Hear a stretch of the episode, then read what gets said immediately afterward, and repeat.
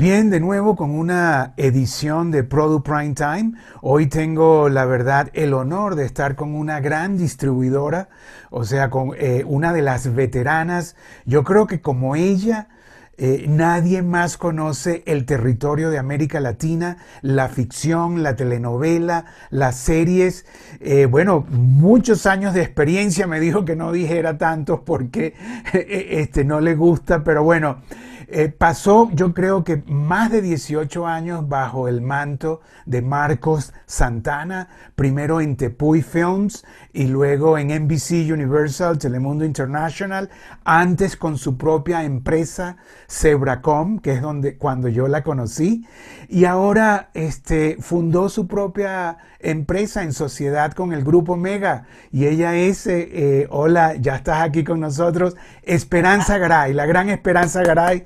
Gracias Esperanza, la verdad, eh, CEO de Mega Global Entertainment en sociedad con el grupo Mega de Chile, que bueno, que es uno de los principales broadcasters.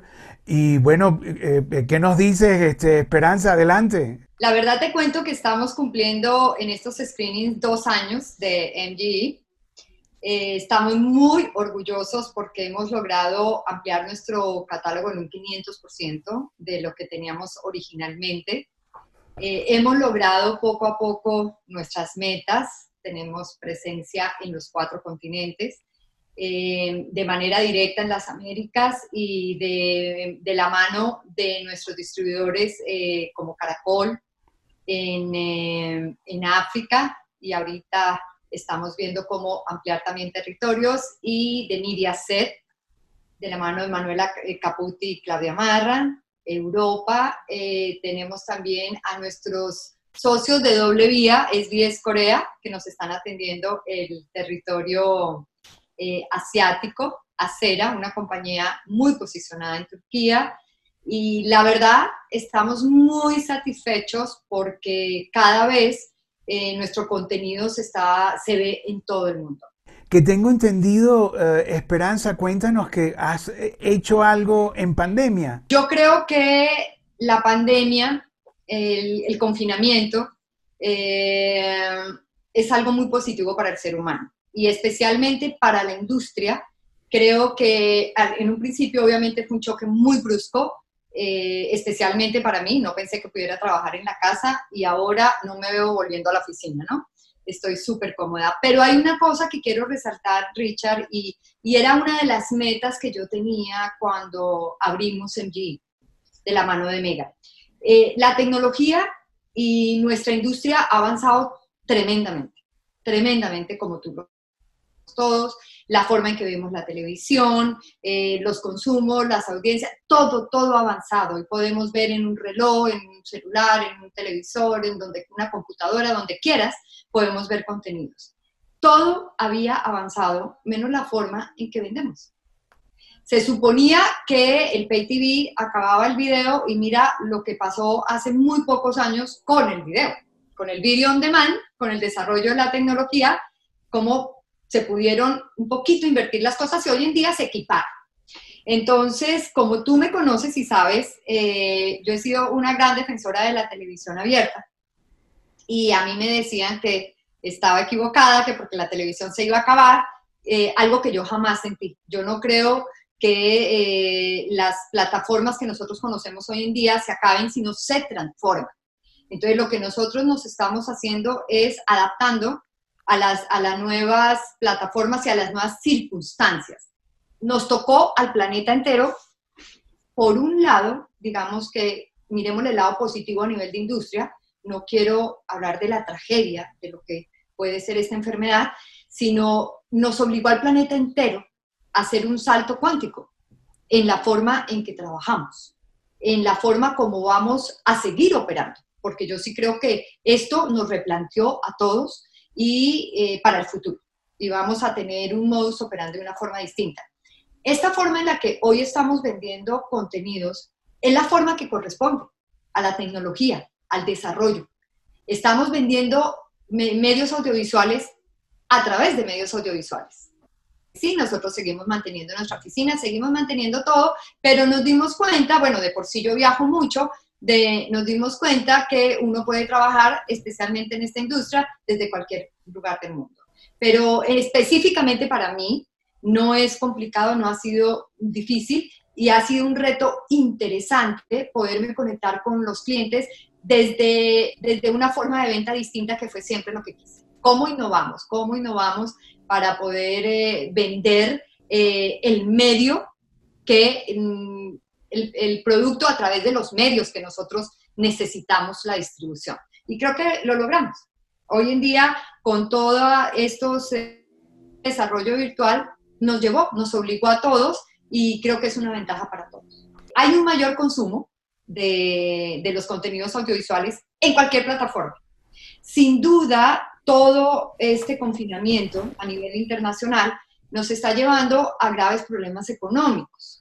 Los graves problemas económicos eh, van, resienten obviamente la inversión publicitaria de los clientes donde se ha anclado gran parte de los ingresos de nuestros clientes, menos los que tienen por suscripción. Entonces, pero esto está aunado a un incremento en, en los televidentes. ¿A qué nos lleva esto? A un mercado más amplio, a una demanda más amplia del contenido, pero al reto de cómo vamos a hacer para producir para todas estas plataformas que existen hoy en día y poder coexistir con el nuevo replanteamiento económico que se nos está presentando.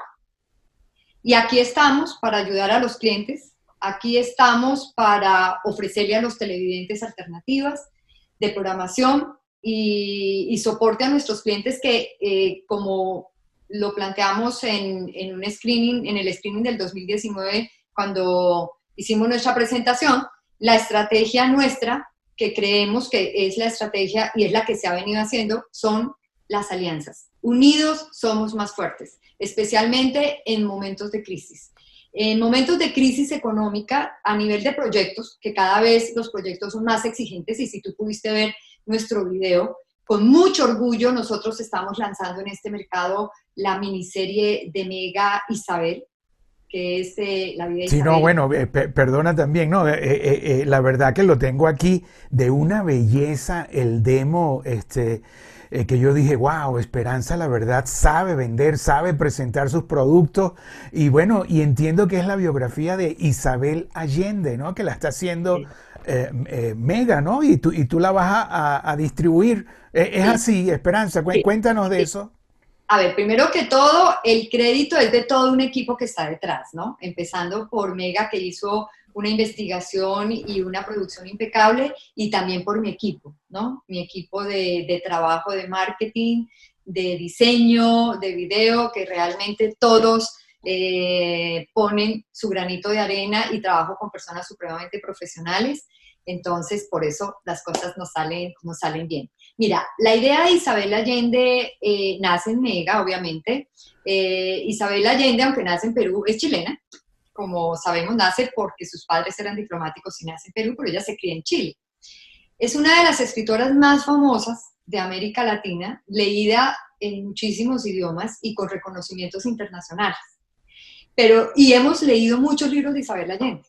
Pero la verdad cuando a mí Mega me contó cómo dije, ellos lo que dijeron es, lo que dijo Isabel Allende es, yo no quiero una biografía de mi vida.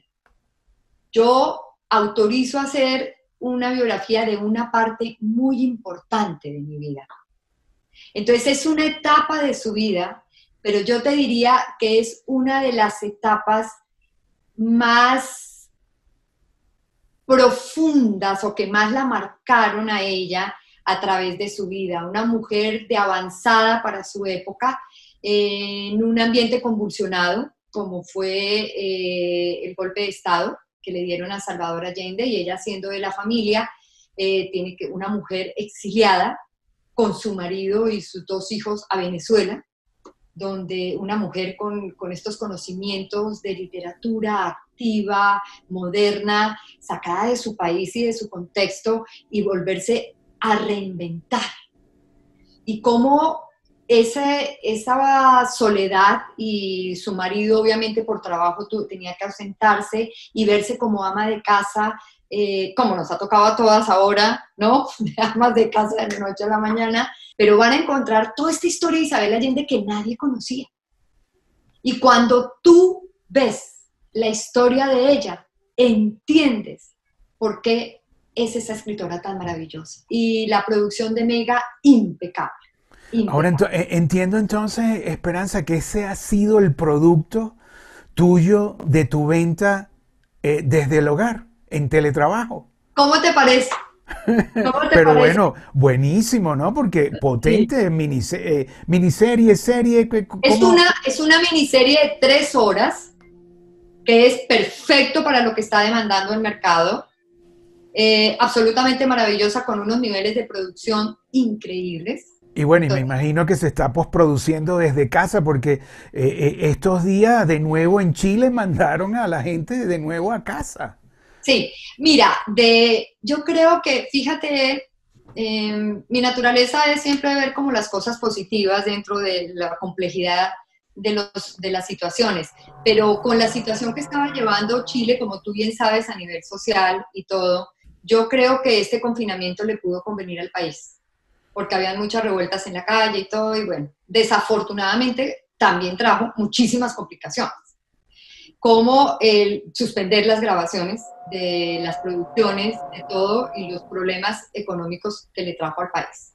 Cuando se presenta el confinamiento y tienen que suspender las grabaciones de las telenovelas, eh, inmediatamente se crea en producción eh, una historia nueva, algo, una producción nueva que se llama Historias de Cuarentena.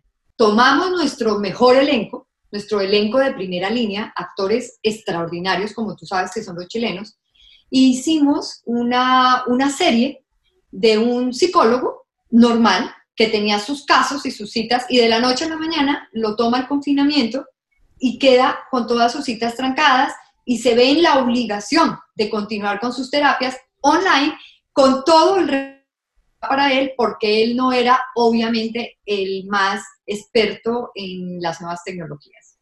Entonces, eh, tenemos en esta, en esta serie tenemos una cantidad de historias de personas que ya eran sus pacientes.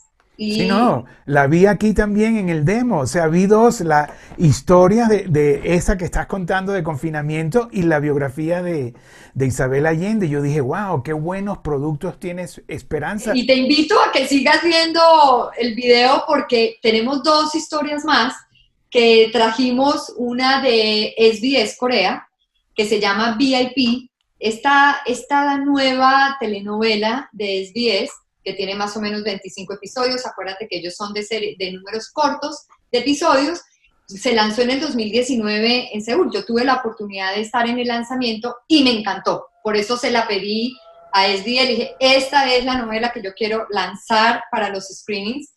Eh, se llama VIP, muestra todo el glamour de la clase alta y es una tienda por departamentos que atiende a todos estos clientes de clase alta y una pareja que se conoce en el trabajo, pero que son una pareja absolutamente feliz, compatible, divina, hasta que un día ella recibe un mensaje de texto que le dice que su marido está teniendo una fe en la oficina. Wow. Oficina donde ella trabajaba. Surcoreana, ¿no? y, bueno, y los surcoreanos tienen una, característica que es que no se besan en pantalla, no se tocan, pero la gente se, se, se engancha, ¿no? Con ese tipo de historia. Bueno, en esta sí se besan un poco, hay un poco más de intimidad, porque obviamente estamos hablando de una pareja, de un matrimonio feliz y estamos hablando de, de, una infidelidad.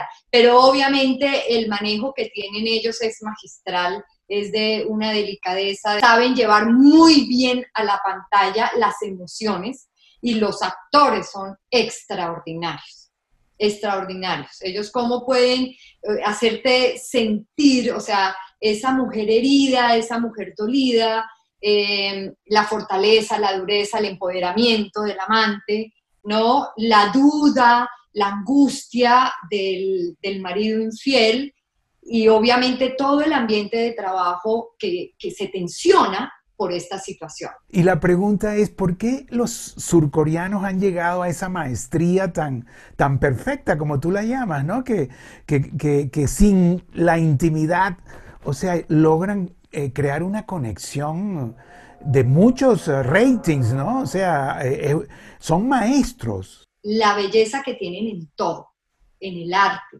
la pintura, eh, los jardines, la ciudad, para mí seguro es una ciudad espectacular, la delicadeza de la gente, todo, ellos expresan a través de su forma de ser esa, esos sentimientos puros que uno puede tener. Y eso lo puedes ver en cualquier cosa. Cuando tú quieres, es, una, es un país absolutamente tecnológico, pero todo lo que ves en estas pantallas gigantes y todo, todo es una belleza. El diseño, todo es una belleza. Y eso mismo lo ves en las vidas de las personas, en, las actrices, son hermosas, sus pieles, todo. Pero a la hora de, hacer, de entrar en un personaje, realmente ellos entran en un personaje. Entonces te pueden, tienen esa capacidad de transmitirte la emoción y tienen otra ventaja. Al ser las historias tan cortas, tienen que entrar más rápidamente en el personaje porque los papeles están bien delimitados. ¿Sí me entiendes? En una novela larga, Tú sabes que nosotros tenemos personajes que se casan, se divorcian y después se vuelven a, estar juntos, ¿no? En las novelas coreanas no hay tiempo. A duras penas se conocen y se casan. ¿Sí me entiendes? Normalmente. Entonces yo creo que ese tipo de argumentos hace que la intensidad de la historia lleve a los actores a ser tan buenos en su desempeño. Pero qué tiempo, qué tiempo estás hablando de esta historia, o sea, son eh, historias cortas que 10, ¿cuánto? 10, horas. 25 horas. 25 horas. En un promedio de 25 horas. Nosotros tenemos una novela muy larga de ellos que fue un éxito, que llegó a tener 80 horas, que fue Te amaré por siempre, que es sobre el vientre en alquiler, pero esta en particular es una, es una producción aproximadamente, estamos en en la edición internacional de 25 horas. Ahora, eh, Esperanza, pero se siguen vendiendo eh, ficciones de, de, 80 horas, ¿no es verdad? O sea, eh, claro que sí. Porque ese es un formato muy, muy práctico para el programador, ¿no? Y si es buena y le mantiene los ratings, ahí tiene 80 80 días sin problema, ¿no? ¿no? Y más, por ejemplo, mira, lo, vemos el fenómeno. Ahorita con el auge que está teniendo la televisión abierta, lo mejor que le puede pasar a la televisión abierta es tener una telenovela larga. Y lo estamos viendo con el contenido de Mega, que está saliendo ya en muchos países en chileno. Antes nos las pedían eh, dobladas al español. Ahorita... castellano neutro, ¿no? Porque el chileno y que no... pero yo siempre oía un, cuento que decían, pero bueno, don Francisco, que es chileno, eh, eh, eh, tiene los mejores ratings en Estados Unidos. ¿Cómo es eso? Entonces, porque hay, hay, hay doble visión sobre los lenguajes locales. Pero adelante. Todo es falta de costumbre, ¿sí me entiendes? pero hemos hecho ensayos y obviamente por, por el confinamiento tuvimos problemas con los doblajes porque algunas de las compañías de doblajes tuvieron que parar. Entonces no se pudieron entregar materiales que estaban en proceso de, de doblaje. Entonces me tocó decirle a un cliente, por favor, te la puedo entregar en chileno. Tenía sus dudas, le dije, pero quiero que la veas. Cuando el cliente la vio, me dijo, mándamela así, a la semana el cliente me llamó y me dijo, nos tienes a todos hablando en chileno. Pero mira, cada vez tenemos más clientes, más países que están consumiendo el producto en chileno, porque les, les encanta, lo ven, obviamente, los chistes y todo, eh, y la gente se va acostumbrando. Y ahorita con la globalización, ahorita vemos de todo. Bueno, y nuestro último producto que estamos teniendo en, este, en estos screenings es eh, Cruzando los Límites de Mediaset. Esta serie Una producción italiana. Italiana, Mediaset Italia. Tiene 12 episodios, que es el formato que se está consumiendo, pero tiene un tema maravilloso, o sea, maravilloso desde el punto de vista que es muy real. Lo bueno que estamos teniendo con este paquete de los eh, LA Screenings, si te vas a, dar cuenta, es que es de actualidad. Si yo tuviera un, un adjetivo que darle a nuestras producciones es que tienen una vigencia absoluta. Esta serie de Cruzando los Límites se trata de una doctora que trabaja con adolescentes que tienen problemas de depresión, de ansiedad, que los ha llevado al borde del suicidio, que tienen también problemas eh, eh, mentales causados obviamente por, por estas mismas situaciones de depresión. y ella los entiende. Tiene sus propios métodos, no es una, una doctora convencional, pero ella logra comunicarse con estos muchachos, ella logra sacar lo mejor de ellos porque les entiende su idioma. Y la verdad eh, que hay detrás de todo esto y la razón por la cual ella entiende sus idiomas es que ella tiene su propia historia. Ella es una mujer que tuvo y que tiene desórdenes de personalidad. Entonces, ella ha sido una paciente que ha sido controlada con medicamentos, pero ha sido una mujer tan fuerte, tan fuerte que aún con sus fantasmas desarrolló, dijo, yo tengo que ayudarle a los demás y por eso ella tiene esta conexión con estos muchachos. Pero bueno, Esperanza, la verdad te felicito. Veo que tienes un producto genial, internacional, este, actual, con unos temas estupendos y sobre todo bien producidos. Y bueno, no sé si quieres agregar algo más. Y, y la verdad, de nuevo, yo te aplaudo, Esperanza, porque eres una gran mujer emprendedora y con un producto de calidad, que es lo importante. No, pues simplemente decirles que aparte de este contenido, también tenemos muchos formatos originales para adaptación y que estoy segura que después de que terminemos este confinamiento, las producciones van a ser mucho mejores porque tenemos a los guionistas y a los escritores en este momento en pausa, dándole rienda suelta a su creatividad. Entonces, eso me encanta y es un mensaje para la industria y para todos de que de aquí salimos todos fortalecidos. Bueno, Esperanza Garay, CEO de Mega Global Entertainment, con un producto de calidad y bueno, y como veo para todas eh, las pantallas.